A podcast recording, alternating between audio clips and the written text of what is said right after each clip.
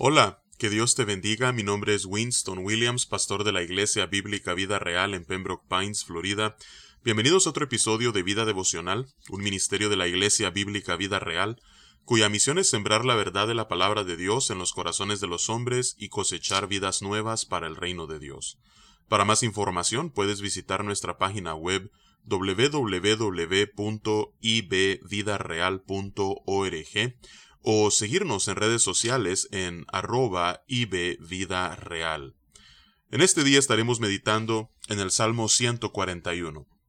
Este es un salmo de David, cuyo título es Oración a fin de ser guardado del mal. Y tal como veremos en los diez versículos que conforman este salmo, eso es precisamente lo que David le pide a Dios a lo largo de cada uno de ellos. Así es que vamos a darle lectura a este salmo breve y luego meditaremos en su contenido. Dice la palabra de Dios. Jehová, a ti he clamado. Apresúrate a mí. Escucha mi voz cuando te invocare. Suba mi oración delante de ti como el incienso, el don de mis manos como la ofrenda de la tarde. Pon guarda a mi boca, oh Jehová, guarda la puerta de mis labios. No dejes que se incline mi corazón a cosa mala, a hacer obras impías con los que hacen iniquidad, y no coma yo de sus deleites. Que el justo me castigue será un favor, y que me reprenda será un excelente bálsamo que no me herirá la cabeza. Pero mi oración será continuamente contra las maldades de aquellos. Serán despeñados sus jueces, y oirán mis palabras, que son verdaderas como quien hiende y rompe la tierra, son esparcidos nuestros huesos a la boca del Seol. Por tanto, a ti, oh Jehová, Señor, miran mis ojos, en ti he confiado. No desampares mi alma. Guárdame de los lazos que me han tendido y de las trampas de los que me hacen iniquidad. Caigan los impíos a una en sus redes, mientras yo pasaré adelante. Que Dios bendiga su palabra. Vemos entonces a partir del versículo 1 que es a Jehová a quien David ha clamado, y por tanto le pide que se apresure, que no tarde en responderle, que escuche su voz cuando a él le invoque. Dice en el versículo 2, en lenguaje figurado, que su oración pueda subir delante de Dios como ese incienso, que el don de sus manos como la ofrenda de la tarde. No solamente David está pidiendo que su oración pueda ser constante y sin cesar, sino de que así como estos actos de adoración llegan ante la presencia de Dios y le son agradables, que así Dios también pueda recibir su oración. Ahora, hemos visto en el pasado que un pecado que era común en los enemigos de David eran sus palabras hirientes, eran sus blasfemias, eran ah, sus acusaciones falsas, su falso testimonio, todo esto era parte de lo que estos enemigos de David pronunciaban contra suya.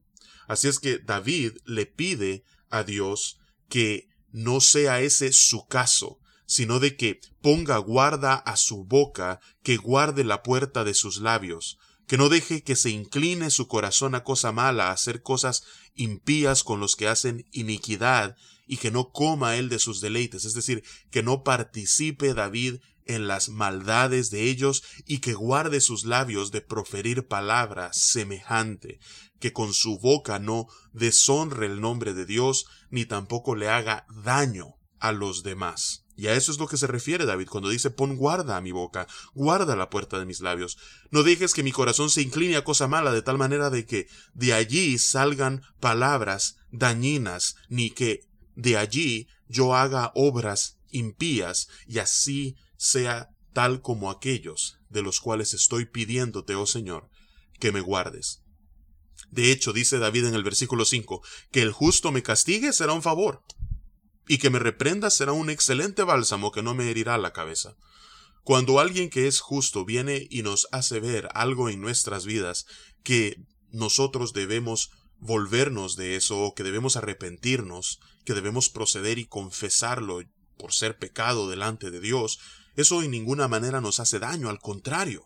Dice David aquí de que eso sería algo que para él lo consideraría como un favor, las reprensiones del justo para David serían como un excelente bálsamo que, en lugar de herir su cabeza, traerían alivio y sanidad a su vida. Así es que, dice David, si para que yo pueda ser guardado de hacer aquellas cosas de las cuales te estoy pidiendo que me guardes, es necesario que alguien justo venga a mí y me reprenda, así como Natán reprendió a David después de su pecado con Betsabé, que así sea, dice David. Pero mientras tanto, dice él en el versículo 5, mi oración será continuamente contra las maldades de aquellos. Serán despeñados sus jueces y oirán mis palabras que son verdaderas. Ahora, cuando nosotros pensamos en esto que David está diciendo aquí, que sus jueces sean despeñados, podríamos nosotros preguntarnos, wow, qué palabras más fuertes las que David está mencionando aquí. Pero todo tiene sentido cuando leemos el versículo 7, que es el que sigue. Dice David, como quien yende y rompe la tierra, son esparcidos nuestros huesos a la boca del Seol. Es decir, lo que David está apelando aquí es a la ley del talión.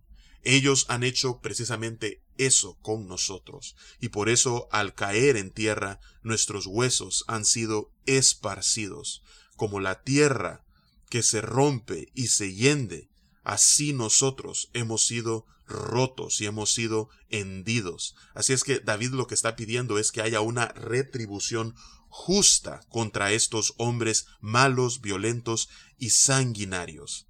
Así es que dice en el versículo 8, Por tanto, a ti, oh Jehová, Señor, miran mis ojos, en ti he confiado, no desampares mi alma.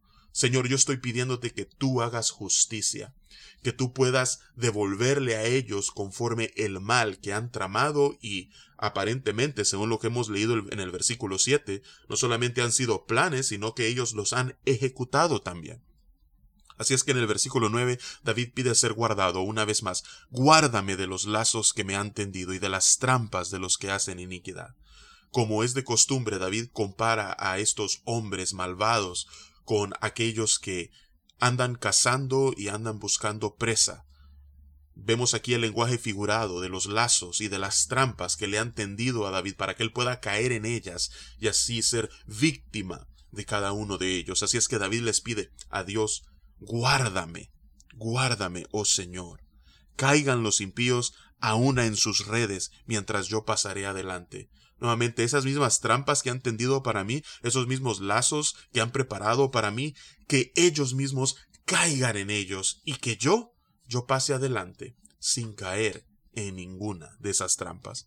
Así es que esa es la petición de David. David está pidiendo ser guardado, no solamente de sí mismo, es decir, como vemos en los versículos del 3 al 5, no solamente ser guardado de sí mismo, de él hacer las mismas cosas, sino que también lo guarde de aquellos que están buscando su mal. Así es que en ocasiones nosotros también oramos a Dios que nos guarde de algunos que quieran proferir palabra hiriente contra nosotros o que planeen algo malo contra nosotros. Y en ese momento, en lugar de buscar hacer justicia por nosotros mismos, lo que debemos hacer es tal como vemos en David una y otra vez a lo largo de los salmos, es tal como dice el versículo 8, mirar al Señor, fijar nuestros ojos en Él, confiar en Él y pedirle que no seamos desamparados. A propósito, Él ha prometido no desampararnos si tú eres un hijo del Señor. Él ha prometido preservarte en su mano por siempre. Entonces nosotros podemos asirnos de esa promesa de Dios en momentos en los cuales sentimos la necesidad de elevar nuestra oración a Él, que pueda llegar como un incienso agradable ante su presencia y pedirle que nos guarde de todo mal. Así es que esa es mi exhortación para ti en este día. Que Dios te bendiga y con su favor nos encontraremos mañana.